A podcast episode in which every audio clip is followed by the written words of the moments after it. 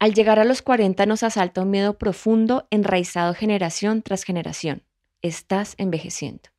El miedo es una emoción que paraliza y agota. Tal vez por eso envejecemos, por quedarnos quietas y acabar a punta de preocupación con la energía vital. A los 40 también llegan luces, aquellos que nos muestran la oportunidad de aterrizar realmente en el cuerpo que tenemos, habitar el cuerpo en su grandeza y posibilidades, vernos con amor y gratitud, surcar el tiempo y el espacio para encontrarnos con nosotras mismas. A lo largo de los próximos tres episodios queremos invitarles a hablar y poner en práctica el autocuidado. Pongamos la energía vital a nuestro servicio para nutrirnos, movernos y desafiar así las nociones tradicionales de envejecimiento y la enfermedad. Autocuidado feminista que nos recuerda el poder y sabiduría que hemos construido en 40 años de caminar con nosotras mismas. Tres mujeres en distintos momentos de sus 40 nos compartirán sus exploraciones alrededor del cuerpo y el movimiento. Les invitamos a moverse con nosotras y a conectar con la fuente de salud y bienestar que habita en la acción. Nuestros cuerpos son territorios maravillosos que ahora más que nunca requieren nuestra atención y exploración. Hagamos de la década de los 40 una espiral de movimiento, que el miedo no nos paralice y que el gozo nos habite. Estamos vivas porque estamos en movimiento.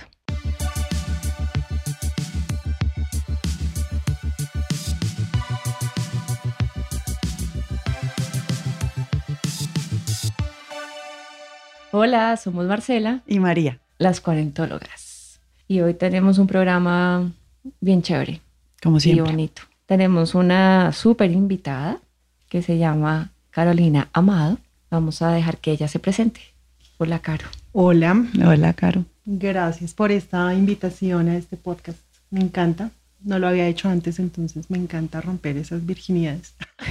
todavía tenemos a los 40. tenemos muchas. tenemos muchas virginidades. Sí, sí, sí. Uno no se da cuenta cuántas va rompiendo.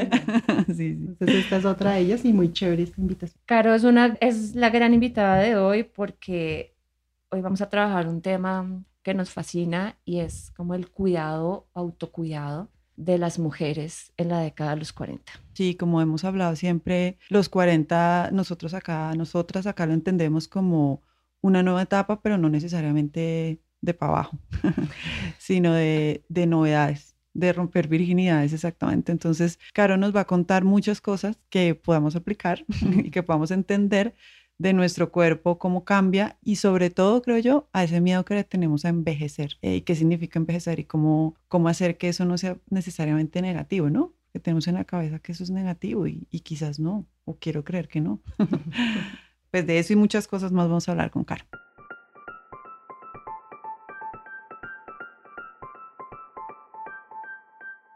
Empecemos hablando de cuidado y autocuidado porque este tema, y más que tema, porque esta práctica o las prácticas de autocuidado son importantes para las mujeres y particularmente para las mujeres en esta década. ¿Tú cómo lo ves y cómo lo has vivido, Caro? Pues dentro de la década de los 30, para mí fue como el darme cuenta de, de un lugar en donde no estaba cuidándome a mí misma, donde me estaba dejando llevar como por la vida, en donde lo que necesitaba era un supuesto éxito laboral, económico, una posición frente a mi familia y a mis amigos en donde en un momento me deprimí, me deprimí después de una, una decepción amorosa, me di cuenta como, como que me hice la pregunta existencial de, ¿y nosotros pues como, ¿para qué esta carrera por el éxito y a tener plata? Y en ese proceso me di cuenta pues que yo me tenía muy abandonada y me, lo, me llegó como ese mensaje desde diferentes lugares. Era una época en la que yo estaba haciendo un trabajo espiritual a través de las medicinas ancestrales, a través de mm, encontrarme con el útero, todo el tema que empezó con el útero y Miranda Gray, y por otro lado también como una búsqueda como de sanarme y decir yo porque estoy deprimida si estoy con trabajo, con plata y pues tengo amigos y por qué estoy tan triste. Entonces empecé a hacer como un, un, trabajo interior a través del cuerpo, me llegó a la vida porque yo no lo estaba buscando un maestro que se llama Pedro Rojas y Pedro Rojas es terapeuta corporal. Y lo primero que él me dijo es, estás desarraigada. Nunca se me va a olvidar esa, esa palabra. Y yo dije, está loco lo que querrá decir. Y empecé a entender precisamente que era que yo no estaba viviendo en mi cuerpo, que yo estaba viviendo en el afuera, estaba viviendo en las expectativas de mi red, como todo lo que yo había, o pues muchas cosas de las que había hecho, porque también la esencia siempre está ahí, pero muchas cosas de las que yo, en las que estaba invirtiendo mi energía vital, mi tiempo, mi espacio, estaban enfocadas pues al consumo, a generar ingreso para consumir cosas y generar una imagen social en la que yo era aceptada y podía incluir. Y en este proceso empecé a darme cuenta y a sentir mi cuerpo. Y yo decía, no, no puedo creer que yo no sienta mis pies, Mm. que yo no pueda sentir mis pies en la vida, que tenga dolores y simplemente me meto una pepa para no tener el dolor y no me pregunte, ¿y este dolor por qué es? ¿Qué es lo que estoy haciendo? ¿Cómo me estoy moviendo? ¿Qué movimiento generé? Tenía un, problema de sobrepeso y yo decía, pero ¿por qué todas comen lo que quieren y no se engordan? Y entonces era culpa del otro y no miraba mis hábitos, mi forma de, nutrirme en la vida, las necesidades que tenía de tanta azúcar porque estaba tan triste que necesitaba mucho azúcar para estar llenándome de energía y de alegría. Entonces em, empecé a observarme y empecé a trabajar con este terapeuta y era semana a semana darme cuenta de mi cuerpo y fijarme en pequeñas cosas de mi cuerpo, tanto físicas como funcionales, como la respiración. Y el autocuidado se volvió como la necesidad de estar viva y de regular mi energía. Desde esta perspectiva de terapéutica, pues nosotros somos animales que consumimos alimentos y quemamos energía, como las plantas, y estamos en ese proceso y cada vez esa energía la estamos usando en cosas en la vida, en movernos, en pensar, en relacionarnos y empezó a volverse como un eje, muy importante para mí el regular mi energía, qué es lo que estoy consumiendo, cómo me estoy nutriendo y cómo estoy gastando esa energía. Entonces el autocuidado fue como dejar de mm, mirar hacia afuera y empezar a mirarme en un espejo, pero más que en un espejo es como realmente sentirme, empezar a sentir mi cuerpo, que fue como más que la analogía del espejo, es como realmente empezar a arraigarme, que es empezar a sentir qué pasa con mi cuerpo y cómo me siento con él. Y el autocuidado, pues de ahí, pues empieza a, irse a todas las aristas, ¿eh? qué pasa con la alimentación, cómo veo mi imagen personal, cómo me relaciono con los demás, qué es lo que estoy pensando, cómo quiero pensar y cuándo no quiero pensar. Y me quiero solamente estar conmigo misma y entrar en, la experiencia de, ser sin estar conectada con nadie más sino disfrutándome a mí misma. Entonces, pues autocuidado en los 40, creo que lo que pasa es que uno ya en los 20 se disoció y, y, peleó y jugó y aprendió, en los 30 entra como en este sistema capitalista jugar y en los 40 uno dice, bueno, listo, gracias por la escuela, ahora sí puedo tomar decisiones más conscientes acerca de mi cuerpo porque inevitablemente si uno hace cuentas, pues sí está en la mitad de la vida. Entonces uno empieza a decir, bueno, entonces, ¿qué vale realmente la pena? Me queda sonando mm, esto de que creo que ha sido una constante en los distintos programas que hemos hecho y es cómo estamos en un momento en la vida en que tenemos la oportunidad y para muchas también el privilegio, porque no lo tienen todas las mujeres del mundo, de cómo hacer un, un, pare vital y decir yo dónde pongo mi energía, mi apuesta vital, mis ideas, ¿no? Y mi hacer. Si lo pongo afuera al servicio de otros o si lo regulo y lo pongo también adentro al servicio de mí misma. De acuerdo. A mí me encanta escuchar a Carolina porque va exactamente en la misma onda que hemos manejado sí, en todos los programas cómo iniciamos esto, y es que la transformación depende de nosotras mismas y que tenemos las herramientas para hacerlo. Como mm. que a la larga de todos estos programas estoy llegando a la conclusión que evidentemente estamos, como tú dices, haciendo cuentas en la mitad de la vida y que eso significa que eso no es malo como nos lo han vendido, ¿no? Mm. La gente le tiene miedo y sobre todo las mujeres tenemos miedo a cumplir 40, oh, me estoy haciendo vieja, oh, y es bonito descubrir con todo lo que hemos aprendido acá que no, que no es así tú personalmente en tu transformación y en general, ¿qué cambios hiciste en tu vida? ¿En qué consistió ese, esa transformación que empezaste a hacer y que ahora ya es parte de tu vida? Hay muchas cosas que, que empecé a hacer. Uno fue como dedicarle más tiempo a mi cuerpo, el movimiento, hacer prácticas. Entonces practico yoga, practico respiración, practico la técnica que les quería compartir que se llama TRM, hago caminatas, y empecé a, en mi agenda, un tiempo para mí. Eso fue un proceso de años, empezar a poner en mi agenda o sea, que sí era importante el trabajo, las horas de trabajo, las horas de la reunión, no sé qué, las horas con la familia, las horas con los amigos y yo, y mi tiempo de agenda, me tocó ponerlo en la agenda. Este es tu tiempo, como si tuvieras una reunión con el presidente. Cita con Carolina. Cita con Carolina como si tuviera cita con el presidente de la República. O sea, este es tu tiempo. Y eso fue empezar a abrir un espacio de esto es importante para mí. Hay gente que vende caminos y dice, bueno, no, tienes que ser así. No, cada quien que encuentre su camino, pero que se ponga horario en la agenda. Una hora diaria, dos días a la semana, lo que sea, pero ponerse en la agenda fue como uno de los primeros cambios y es abrir espacio para lo que realmente quería hacer. Eso es darse espacio, tiempo y permiso. Exactamente. Y para mí era muy importante el movimiento, porque yo era una persona muy sedentaria.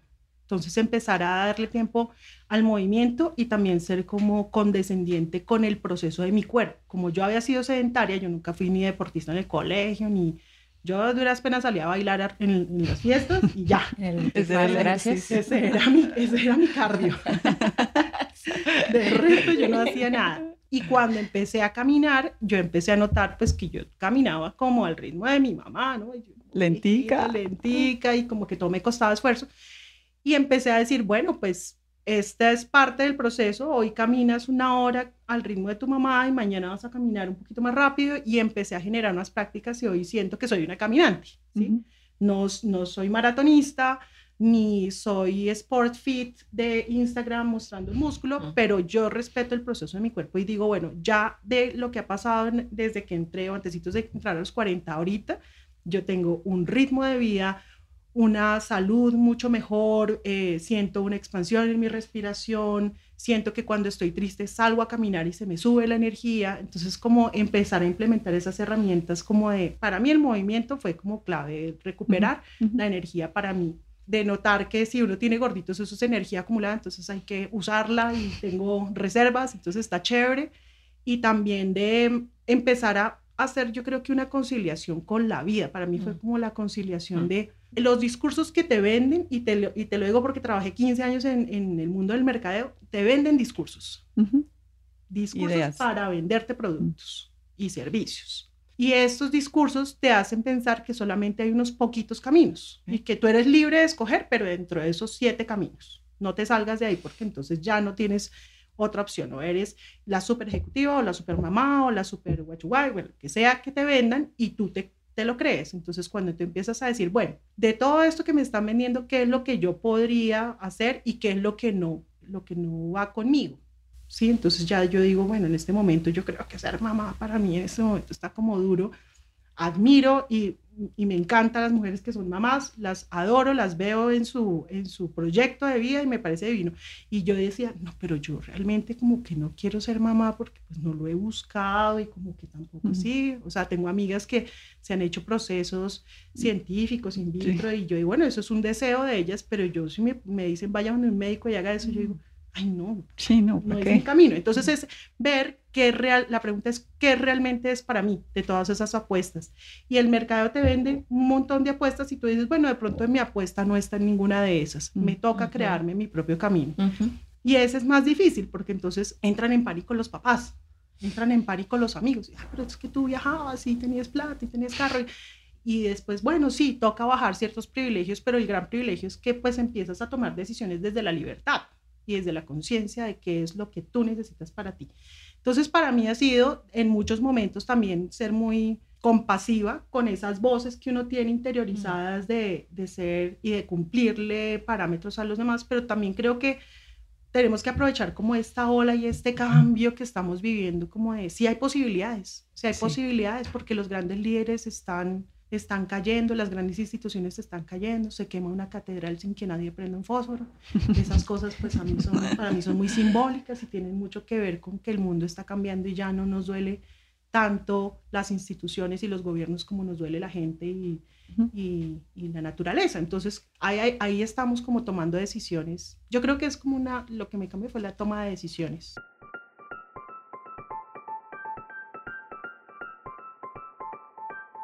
Lo que entiendo y, lo que dices me, resuena un montón sobre tomar decisiones, pero además creo que, y, lo decías tú, Marcela, en algún momento, es, es una forma más amorosa de entenderse, ¿no? como de no darse tan duro, porque las exigencias que tú, esos discursos que tú hablas que nos venden, me estoy imaginando porque conozco mucha gente o muchas mujeres que a los 40 pues se compran eh, los eh, chicles que se llamaban en nuestra época, eh, súper de moda y su camiseta y gimnasio y matarse en el gimnasio sin entender por qué les dio por irse a matar al gimnasio, ¿no? Como ya tuve dos hijos o ya tengo 40, es como, como ya tengo 40, ah, me compro el outfit y me voy a y, pongo fotos en Instagram y, o sea, sigo sin darme cuenta o seguimos sin darnos cuenta en los mismos discursos que nos han vendido sin entender por qué lo estamos haciendo para nosotras mismas. Claro, porque cuando hablamos de cuidado, de autocuidado, no tiene que ver con matarnos. Claro, exacto. No tiene que ver con ir a sufrir, a sufrir en un gimnasio, o ir a o sufrir haciendo dieta, o sufrir haciéndose un masaje reductor. No, si, hay, si el sufrimiento está de por medio, no es cuidado ni autocuidado. De acuerdo. Eso definitivamente, ¿no? ¿no? Como Caro decía, es, no solo es como me doy tiempo para esto, en últimas, esto soy yo. Me doy tiempo para mí y me doy tiempo para mí con conciencia. y a las mujeres nos han socializado toda la vida en que la energía del cuidado es para afuera hay que cuidar de otros, sean personas o sean animales o sean plantas o sea un trabajo, una posición, una cuenta de ahorros, un carro, pero muy poco nos socializan en la idea del autocuidado. Eso está más arraigado, siento yo, como en nuestra ancestralidad, que a veces tampoco la dejamos salir, ¿no? Pero en este mundo moderno capitalista, el cuidado es hacia afuera. Y entonces a las mujeres, siento yo, nos cuesta un poquito de trabajo sacarle tiempo, sacarnos tiempo, darnos permiso para cuidarnos sin sentirnos culpables, porque ahí la, culpa comienza a atravesar el cuerpo y la vida. Y además espacio para eso, ¿no? Y el, el espacio no es solo tener un espacio donde yo medito hago yoga, ¿no? Sino el espacio es la calle, ¿no? Es tu casa, el espacio es tu cuerpo o tu jardín o, tu algo que te genere placer, porque ahora que mencionas el tema del capitalismo, pues yo creo que el capitalismo está montado en el, en, entre otras cosas, en volvernos objetos de una gran máquina. Al volvernos objetos de una máquina, pues lo que está haciendo es desarraigarnos, quitarnos este territorio. Este es el primer territorio que nos, nos quitan. Y nos lo quitan desde la escuela, ¿no? En donde Tú no eres dueña de tu tiempo, de tu espacio y de tu placer, sino eres un objeto que se está eh, formando para, un cierto, para ser funcional y productivo. Si ya, es, imagínate la lucha que hay ahora para sostener que haya educación artística o deportiva en los colegios, que es lo único que tiene uno de contacto de expresión y de, y de, y de movimiento.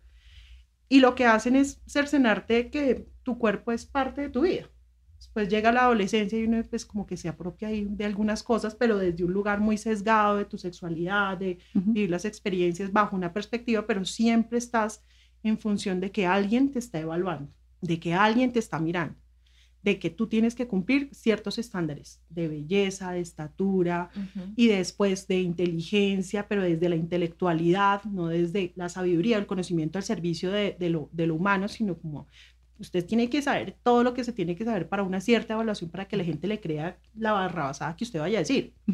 Entonces, el tema es que el capitalismo nos desvincula de nuestro cuerpo desde muy temprana edad y a los hombres también.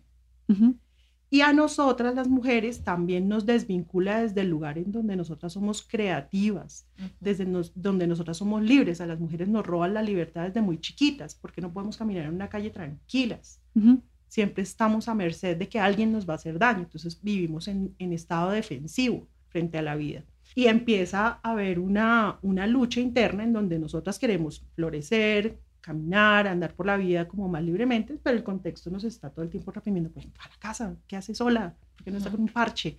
¿Por qué está buscando peligro?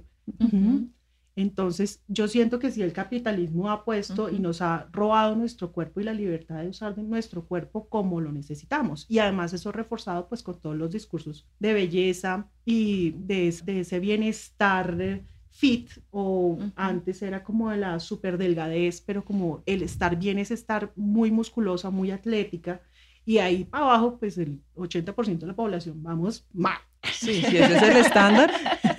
si ese es el estándar. Y hacer el cuerpo un objeto al servicio de una imagen.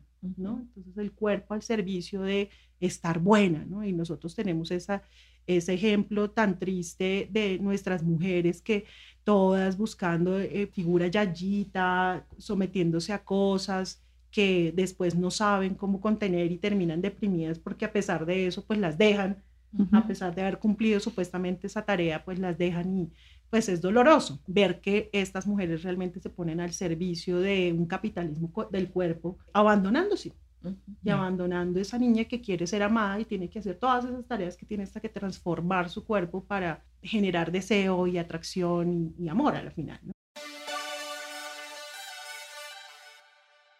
Por eso nosotras sentimos que los 40, y tú medio lo mencionaste al principio, Caro, es una oportunidad para conciliarnos con el cuerpo, ¿no? De la, la locura de los 20, de hacernos un cuerpo al servicio de otros, ¿no? Y, que me vean mm. linda, ¿no? Y me piropen y que yo le guste a alguien, ¿no? Y que sea como objeto de deseo, que eso genera un montón de heridas en el cuerpo. Después en los 30, en mi olvido del cuerpo, ya el asunto de la belleza y el deseo es importante, pero pasa a segundo plano porque tengo que producir, entonces me hago un cuerpo para producir, ¿no? De aguantar largas jornadas en una oficina, eh, sin salir a la calle, concentrada en un computador, en una idea, en un proyecto creativo, ¿no? Entonces me, me, me hago un cuerpo para producir. Los 40 sentimos nosotros puede ser una oportunidad para conciliarnos con el cuerpo, ¿no? Y darle un lugar vital, ¿no? Porque sin el cuerpo entonces, ¿no? ¿Cómo respiramos, ¿no? ¿Cómo caminamos? ¿Cómo conectamos con la vida? Entonces, es una oportunidad para volver a nosotras. Y entonces ahí aparece también una de las cosas que mencionaste y es el movimiento. Comencemos a hablar esto del, del, movimiento y cómo nos da, nos da fuerza y, y, sentido a las mujeres en esta década. Pues me encanta lo, de, lo, lo que mencionabas de... Mm, que sí es una época de reconciliación, porque uno no tiene que pelearse con que uno fue la, la rumbera de los 20, ni la mujer productiva de los 30. De los 30 y los 40 es como, pues en los 40 biológicamente pasa algo que sí es clave y es que uno ya no está en la, en la flor de la reproducción. Entonces empieza a ver esa etapa de la premenopausia. Biológicamente, ¿eso qué implica? Que tu energía ya no está tan centrada en tu fuerza vital enfocada a la sexualidad, pero sí se puede enfocar esa energía hacia el autocuidado. Entonces esa energía ya no está, digamos que el, sistema biológico lo que hace es que si tienes prole, pues la vas a, lo vas a cuidar y la energía de tu cuerpo está muy enfocada y muy alta para sostener la prole. Si eres una mujer que no tiene hijos, entonces vas a tender a buscar hijos. Entonces uno cuida a las amigas o a la familia o se une a comunidades de cuidado, como por ejemplo los grupos de yoga o los círculos de mujeres, ahora que, que hay muchos círculos de mujeres tan lindos. Entonces es como maternar algo externo y eso hace que digamos que de cierta manera suba la energía, pero si no tienes una descendencia biológica, tu energía va a tender. Entonces en el, en el movimiento tú lo que activas es que tu cuerpo sigue percibiendo la energía de la vida. Entonces el movimiento es como la interacción o el gasto energético que tú tienes en movimiento es el movimiento hacia el placer. ¿Por qué? Porque el movimiento siempre genera placer. Y sea caminando, sea el ejercicio de la respiración consciente, sea la danza, sea mm, el yoga, sea el ejercicio físico desde desde un lugar eh, consciente, que puede ser el reto, pero que sea un lugar consciente, no desde voy a cumplir un parámetro, sino me siento bien corriendo, empieza a generar placer. Y la búsqueda de la vida está en, ese, en esa búsqueda de placer, en donde tú empiezas a generar más mecanismos de sentir la energía alta por vivir la vida tal como viene. Entonces, ese, eso sube inmediatamente lo, flujo energético en tu vida. Por eso hay, desde la terapia bioenergética, siempre que una persona está como yéndose hacia abajo, deprimiéndose, se le recomienda siempre hacer algo en movimiento. Sale a caminar. ¿Por qué? Porque tu energía empieza a movilizarse, no se queda estancada, empiezas a disfrutar del espacio en donde estés, empiezas a ver gente, empiezas a ver movimiento y tú te vuelves a conectar con la energía de la vida. Entonces, todo lo que tiene que ver con movimiento bioenergéticamente te va a dar mucha más energía. Quedarse quieto lo que hace es bajar los niveles energéticos y pues tu mente se queda dando vueltas como un ratón en una caja.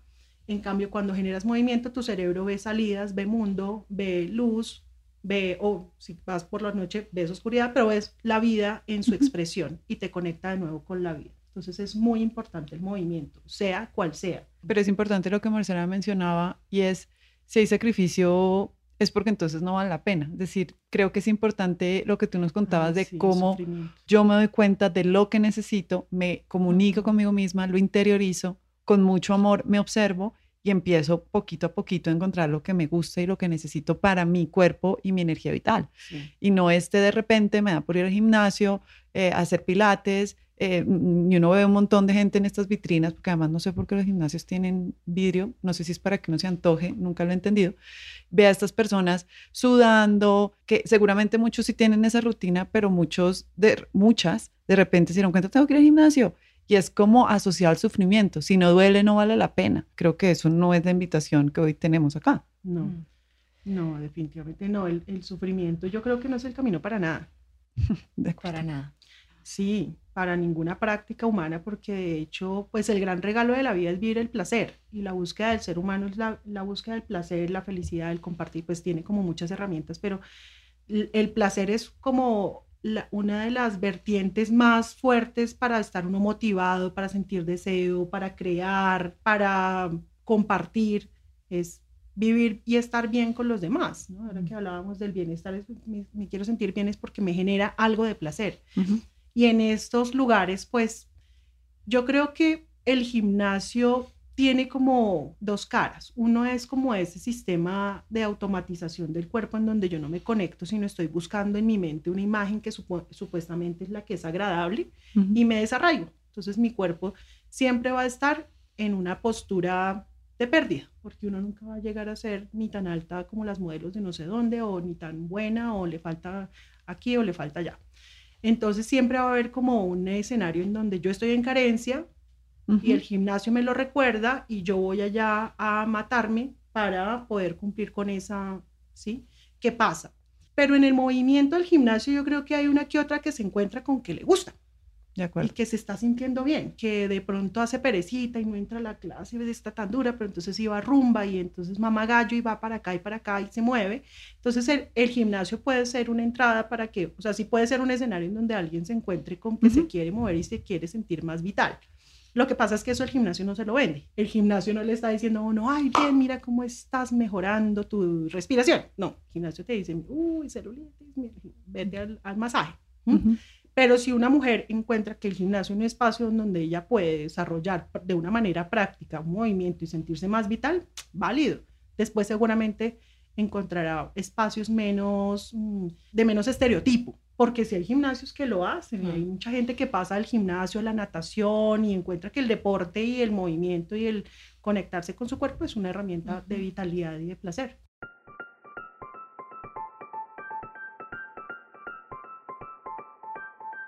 Eso me gusta, es decir, el movimiento, ¿no? Estamos llegando a que uno de los, de los ejes del cuidado y el autocuidado que queremos proponerles es el movimiento. Sí. Y el movimiento en el lugar en el que ustedes encuentren que les fluye, que es placentero, que es rico, ¿no? Que les conecta, que les hace sentir bien, no importa si es el gimnasio, no importa si es la natación, no importa si es la caminata, no importa si es eh, la maratón, el yoga, el tai chi, en fin, hay un abanico inmenso y el tre. Y el tre. ¿Qué es el tre, Caro? Bueno, tre es una técnica relativamente nueva. Es una técnica que es una sigla en inglés que quiere decir Trauma and Tension Release Exercises y quiere decir ejercicios para la liberación de la tensión y el trauma y es una, como lo dice el nombre, son unos ejercicios. Son unos ejercicios físicos muy simples que lo que hacen es activar un reflejo natural del sistema nervioso que es el temblor. Todos nosotros alguna vez hemos tenido un susto o alguna cosa que nos ha, puesto como en sensación de peligro y terminamos temblando. Hasta la rabia. Si uno se pelea con alguien a veces, uy, lloré y temblé de la rabia. Este tipo de temblor es generado por el sistema nervioso. ¿Sí? Es un reflejo natural del sistema. Entonces, si, ah, si, se acuerdan, en algún momento de la vida temblor. Ese reflejo natural es la herramienta que tiene la técnica. Esta técnica fue, digamos, diseñada por David Berceli, que es un trabajador social norteamericano que trabajaba en, en misiones humanitarias y en las misiones humanitarias pues se iba a estos campos y se daba cuenta pues que la misión humanitaria pues es un trabajo muy administrativo, es un trabajo tristemente administrativo, pero que realmente tiene una función muy importante y es salvaguardar la vida. Pero después de eso, nadie se encarga del trauma asociado a este tipo de o desastres naturales o escenarios de guerra o vivir en una ciudad como Bogotá, que para mí es muy traumático, para todos nosotros, pero vivimos ahí apegados a que este es el sistema. Y resulta que él empieza a observar diferentes escenarios y se da cuenta que eso lo hacen, por ejemplo, él estaba en, él estaba en un búnker y hay un, y hay un bombardeo y él se da cuenta que todos en un mismo momento hacen un movimiento que es el de el de la posición fetal. La posición fetal lo que hace es pues guardar y proteger los órganos vitales. Y después de esto, pues él queda como primero muy impresionado porque es como una coreografía, ¿no? Entonces él dice, sistema nervioso es pero impresionante, estamos diseñados para sobrevivir, que nadie lo tenía que pensar, nadie le enseñaron a hacer esa postura, pero cuando hay un peligro, todo el mundo la hace. Y él pues acude a esa, a esa biología y dice, pues nuestro sistema nos salvaguarda todo el tiempo y empieza a investigar más sobre el sistema nervioso y encuentra pues que el temblor es como la manera en que el sistema cuando llega a un pico de tensión por amenaza de muerte real o ficticia, genera un mecanismo de relajación para volver al estado natural. Y él empieza a ver muchísimos ejemplos, entonces las mascotas, por ejemplo, las mascotas después de un susto tiemblan, eh, empieza a ver en YouTube una cantidad de animales, de National Geographic, entonces eh, los animales tienen unos sistemas defensivos y después tiemblan. Y él se asocia con ese temblor y él dice, ¿qué podemos, la gran pregunta de él cuando estaba en misión humanitaria era, ¿qué le podemos dejar a la gente? Porque no hay un gobierno que se vaya a hacer cargo de los traumas ni de los dolores de los demás. No hay ningún gobierno que lo vaya a hacer nos toca a nosotros las personas. Y él dice, hay que generar algo que la gente se quede con eso y lo pueda tramitar sin necesidad de un profesional, sino de, con las mismas herramientas de cada persona. Y él entonces empieza a tomar estos ejercicios para empezar a negociar entre dos partes del sistema nervioso. Uno es el sistema nervioso autónomo, el, el cerebro reptilíneo, en donde el sistema hace todo lo que tiene que hacer, y el neocórtex que le dice, no, no, no, no, no haga eso. No, placer, no, poquito, mídase, ¿sí? No, no vaya a sentir tanta alegría porque eso está mal visto. Entonces empieza a ver un neocórtex que tiene un aprendizaje social, que tiene unas herramientas que le permiten entrar a uno al mundo, pero que también han inhibido esas reacciones naturales del cuerpo, del sistema nervioso, que son el temblor y asociados al temblor, la risa, el llanto, el grito, que pues no podemos tener en escenarios sociales tan, tan frecuentemente. Mm.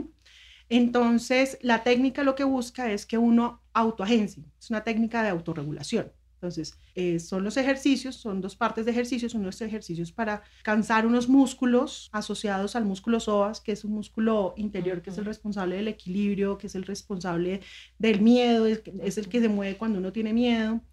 Y otros ejercicios para permitir la vibración en principio acompañado por un facilitador que te ayude a aprender cómo autorregularte, pero todos nos podemos autorregular, que le enseña a uno como esa negociación entre deja que tu cuerpo vibre, deja que tu cuerpo haga lo que tiene que hacer y tu aprendizaje social de, ay, me veo rara, no, esto está muy chistoso, no, eh, voy a perder el control. No, desde chiquita me dijeron que no podía temblar de esta manera porque entonces es como si tuviera una enfermedad. Él lo que se encuentra es que el temblor es, tiene mala fama pues el, temblor es asociado a enfermedades. o a debilidad. También, en lo psicológico. Inseguridad. inseguridad, como no, no vaya a temblar, usted es fuerte y tiene que presentarle esto y uno por dentro está. Entonces es como reconocer, esta técnica a mí me encanta porque es como reconocer que somos animales. Somos unos animales que queremos ser espirituales y que queremos ser exitosos y que queremos viajar por el mundo, pero pues básicamente somos animales y que nuestro animal vive en permanente estado de, de amenaza. Entonces, por eso también esta técnica no solamente es para poblaciones que han sufrido traumas muy fuertes, como desastres naturales o guerra, sino también para los que vivimos en estado de estrés, porque el estado de estrés es la acumulación de muchas amenazas de muerte, reales o ficticias, pero que nuestro cuerpo lo leyó como una amenaza. Entonces, por ejemplo, hay que presentar un informe a un comité internacional y uno dice, bueno, esto no es ni un dinosaurio, ni un león, ni un perro bravo, pero tengo mucho miedo porque el cerebro lee que hace una cadena muy larga, pero es, si yo pierdo este trabajo, pierdo mi sustento. Y si pierdo mi sustento, estoy en peligro de muerte.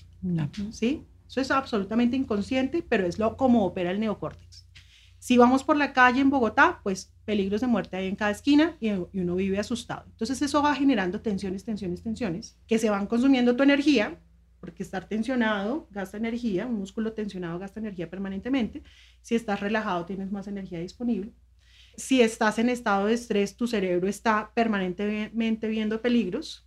Si estás en estado relajado, ves la vida como mucho más, más libre, puedes como tomar unas decisiones desde un lugar en donde las personas no te quieren hacer daño, sino de pronto te, te quieren colaborar y te quieren ayudar. Y también ayuda a que la mente no esté tan disipada, no, está, no están las alertas puestas, entonces tu atención y tu concentración no están en todos los estímulos, sino se va centrando en, en algunos estímulos. Tiene muchas ventajas. La práctica es más o menos para realizarla tres veces a la semana. Lo que sientes es bienestar, relajación muscular. Vas a entrar también a reconocer tu cuerpo como un agente que no necesita de tu ego. O sea, el cuerpo funciona sin que tú le estés diciendo, bueno, respira, respira, respirando, o circula sangre. No, el cuerpo funciona sin ti, sin tu mente, sin tu mente dando orden. Sí, sí. Entonces también es una herramienta muy bonita de, de reconocerse como un agente natural como que eres parte de la naturaleza y la naturaleza busca eh, los caminos para, para florecer. Ahora me estabas contando la historia de la plantica que nació en el compost, de cómo la vida lucha a pesar de que uno le esté haciendo la contra, desde su ego, desde los paradigmas, desde la búsqueda de, de cumplir expectativas, pero la vida lucha. Entonces, la vida se abre camino a pesar de uno. A pesar de tu... Y a pesar de la adversidad y a pesar, ¿no? Del cemento salen los dientes de león. Y les echan tierra y los cortan y los pisamos. Y, o sea, y por, por, los ladrillos sale. el diente de león y el pasto. De Peñalosa, a pesar de Peñalosa. Resistimos. La, vida se abre La vida se abre Entonces, para mí esta técnica ha sido eso, como, como una sensación de, otra palabra que se usa mucho ahora en bienestar es sanación. Y es, sí, el cuerpo se sana solo. El 80% de las enfermedades se curan solas, con dormir y comer bien y tomar mucha agua. Entonces es también como la confianza de que el sistema y, esta técnica te recuerda, tu sistema viene equipado con todo. Lo que pasa es que tienes que hacer una práctica, sentarte y sentirte. Sí, yo lo llamaría como un movimiento consciente, ¿no? Como, como estas invitaciones que hacemos al movimiento, pero consciente, porque yo creo que muchos nos movemos, ¿no?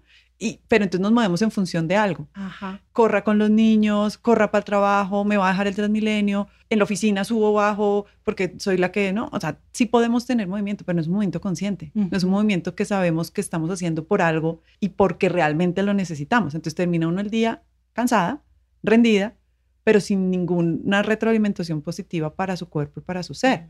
Creo que el tema está como en el movimiento consciente, en ese sentarse y decir qué necesito, qué quiero hacer, qué estoy dispuesta a hacer y me siento bien haciéndolo y no, como decíamos, me meto en el gimnasio tres horas, salgo rendida y queda igual.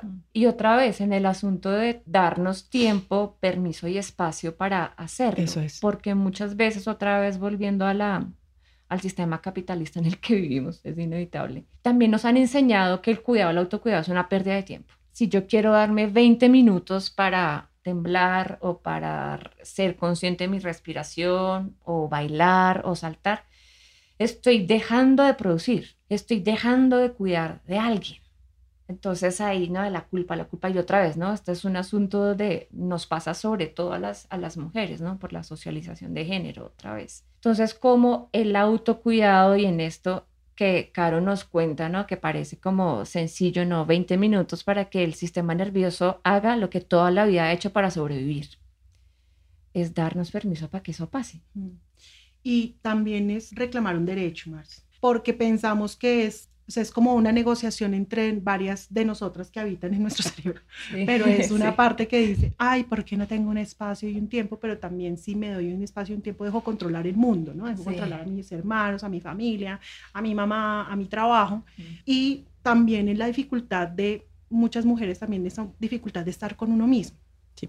Porque no sea... Eso nos da terror. Nos da terror y no, porque también hay una socialización de no, pero es que tú, si no trabajas, es que no vales. Sí, total. Si, si estás ahí sentada, si estás ahí sentada mirando pajaritos, pues mm, no, pobrecita. Y si no te esfuerzas, no, logras lo que quieres ni eres nadie en la vida, que esa frase me, siempre me ha alucinado. Y es co- como yo, yo ya soy alguien en la Pues, vida. Ya nací. Ya nací. siendo, sí. Sí, ya soy. Entonces es el reclamar el derecho a, a ser alguien natural y borrar un ratico como las palabras, las frases, las miradas que nos, que nos acomodan a la vida, Sí, que nos configuran. que nos configuran. Entonces también, ese derecho además es el derecho al placer, al placer de estar conmigo misma, como un ser viviente, como un ser que puede admirar el mundo, que no tiene que hacer nada para ser amado. Claro, pero también es un proceso de estar bien con, uno, con una misma, sí. que eso también es un camello, porque Claro. nos aterra. Nos atenta. Entonces tiene que ser lo suficientemente amoroso y consciente y seguramente en un principio nos va a costar un montón. Y estoy pensando en mí, como, "Mm, qué miedo, hablar con una misma, tener una cita con María, mm, quizás esa cita no, ¿no? O sea, hay que tener mucho Yo creo que ahí toca amor. mirar a ver cuántas citas has tenido, pero no las has contado, porque uno sí lo hace, Bien. ¿Sí? O sea, uno sí inconscientemente lo hace, si no pierde mucho contacto con, con la esencia. Ujú. Y yo creo que uno sí hace sus, uno se hace el loco. Ya estoy saliendo con María y no sabía. Sí, por No ejemplo, cuentas. hay escenarios en donde que se aprovecha mucho la industria de, de la belleza, pero es, por ejemplo, el momento en que uno se está echando cremita y uno dice, estoy haciendo contacto con mi cuerpo, ¿sí? Ya. Sí, es, de pronto es inconsciente, pero te estás tocando, te estás sintiendo, estás sintiendo tu piel, o te estás mirando al espejo desde el defecto. Bueno, mírate desde la virtud, Ujú. ¿sí? Así sea difícil, así tengas que decirte, bueno, me estoy diciendo mentiras. Dite mentiras, dite que estás más joven. Está bien, porque... O es verdad. o es estamos verdad, más exacto. Pues si uno se ve, es porque es. ¿no? Exacto, pero también yo creo que esos escenarios siempre están. Es verdad. Entonces es como, oiga, súbale el volumen, súbale el Es volumen. la conciencia, la conciencia del movimiento y el, y el autoexistir, Sí. no sé, como... y también parar el discurso de la negatividad con respecto a ti misma. Sí, como de, ay, estás muy flaca. No, no estás tan flaca, estás bien. ¿Por Ujú. qué tienes que ser tan o, o menos o más? Ujú, ¿no? Estás como estás. Y, y desde ahí, pues ya como que uf, cortar la, la polarización frente al concepto que tiene uno mismo. Pero todo el día lo hacemos. Lo que pasa es que el discurso se vuelve muy negativo. Y entonces, pues hay que hacer el ejercicio. Y lo vamos a hacer desde lo mental de, no, pero pues, échate, échate una florecita hoy. Ya. Claro, quienes pueden y quienes no pueden hacer TRE. Pueden hacerlo todas las personas. Todas las personas que tengan un sistema nervioso funcional. Entonces, personas que tengan problemas del sistema nervioso, tendríamos que hacer una evaluación si se pueden autorregular o no. Entonces, por claro. ejemplo, personas que estén en procesos psiquiátricos y que estén medicados, yo haría la evaluación. Yo creo que muchas personas sí lo pueden hacer, pero si hay personas como, por ejemplo, con diagnósticos como depresión, ansiedad, es muy, muy, porque digamos que es un, un tema más de, mm, de, persona, de, de conflicto de personalidad y de conflictos de, mm, de comportamiento, pero pueden decir, hasta aquí voy. ¿Sí? Si una persona puede decir, hasta aquí me siento bien y esto ya está siendo incómodo para mí, ya esta persona pues no, no tiene como ese criterio de autocuidado, de autorregulación. Eso es como el criterio principal, que puedan hacerlo. Pero lo- digamos que si tienen problemas físicos, yo he tenido experiencias, estuvimos un tiempo en Centro de Memoria Histórica Ujú. y hacíamos experiencias con personas que tenían amputaciones o eran invidentes y, lo, y podrían vibrar. O sea, cualquier persona que tenga un sistema nervioso funcional lo pueden hacer. Lo que varía, digamos, para estas poblaciones que tienen diferentes capacidades, pues es variar los ejercicios, pero toda persona puede vibrar.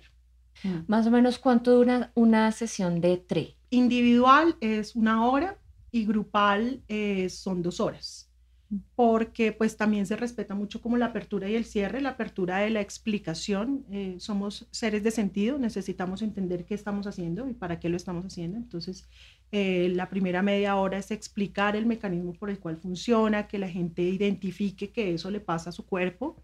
Y luego es la práctica entera, que son más o menos media hora de los ejercicios, 20 minutos de la vibración y un cierre en donde la persona pues como que vuelva a integrar la experiencia para darle sentido a eso que le pasó.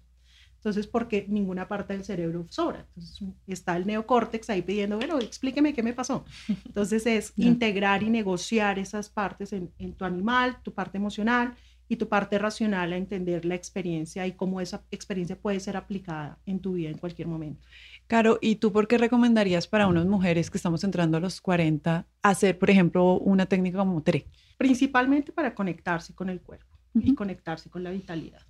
Entender que, mm, que la vida tiene ciclos, pero que en todos los ciclos uno le puede, puede aprovechar energías que no, estaba, no sabía que tenía y recursos que no, tenía que no sabía que tenía. Y esta técnica para mí fue como ese, ese encuentro, como, ay, el cuerpo hace cosas, la vida hace cosas y yo no aprovecho toda esa energía. Eso es lo que llaman la energía femenina, ¿no? La energía que atrae, la energía que recibe, lo que hace que uno se suba a la ola y no tenga que hacer la ola, sino fluir en la vida de una manera como más natural. Entonces yo creo que pues es una técnica reconciliadora con, con la vida, con que no importa la edad, yo creo que ya los 40 es como uno reconoce que puede hacer cosas de niña, puede hacer cosas de adolescente, pero además es que es mi decisión. Sí. Sí, es más consciente. Y es más mía. y, es mi, y, toma más, uno asume más como el derecho de ser.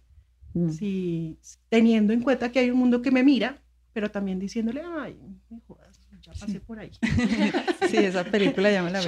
Sí, sí, sí, sí, Como yo ya sé qué es eso. Sí. Entonces, pues tomo la decisión de hacerlo o no. Si me quieren borrachar, pues me emborracho, pero fue mi decisión y no porque me obligaron mis amigos. Sí, sí, sí. Ese tipo de cosas.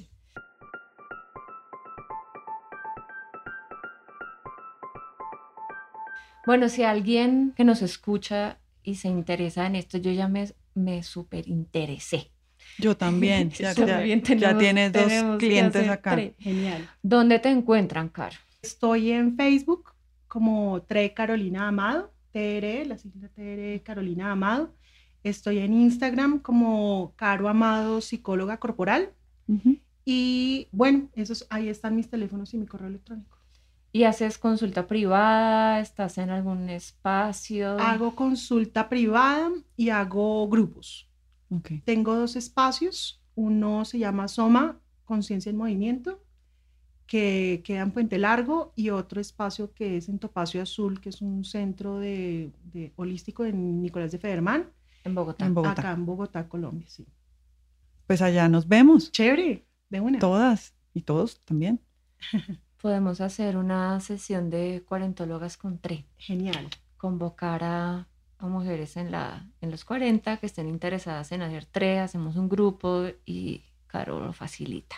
Perfecto, Exacto. maravilloso. Pendientes de nuestras redes sociales. Sí. Para la invitación. Nuestras redes sociales son arroba cuarentólogas en Twitter e Instagram. Chévere, ¿Mm? Ahí nos vemos. Genial. Pues hagámoslo. Para cerrar este episodio queremos contarles que nos le medimos al TRE. Hicimos TRE con Carolina y queremos compartirles nuestra experiencia. Lo primero que me sorprendió del TRE y que era mi gran duda y que supongo que también ustedes la tienen es si era fácil, si qué había que hacer.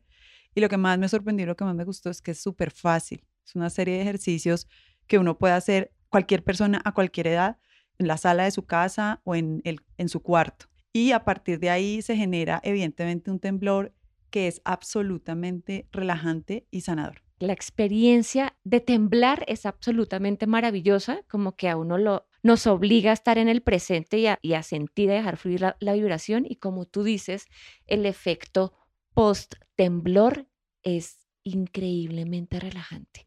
Yo quedé fundida después. Porque además tiene una, característica súper especial y es que el temblor como que posee el cuerpo y uno no tiene control sobre eso y es como una liberación de dejar que el cuerpo haga lo que tiene que hacer como naturalmente y eso es como un feedback positivo para uno mismo de darse cuenta como todo el tiempo queremos controlar el cuerpo y el cuerpo a veces dice, no, déjeme hacer algo que yo tengo que hacer que le va a sentar bien. A mí también me sentó de maravilla, me quitó un dolor de una cirugía que tenía hace más de un año, así que la verdad, estupendo. Busquen a Carolina, estén pendientes de nuestras redes sociales y vamos a temblar. Porque de los 40 salimos sanas y salvas. Síganos en nuestras redes sociales, Twitter e Instagram como arroba cuarentólogas. Este podcast se graba en los estudios de La Magdalena con la producción y postproducción de Luis Guillot. El diseño de sonido es de Hernando Tosín de Tut Studios.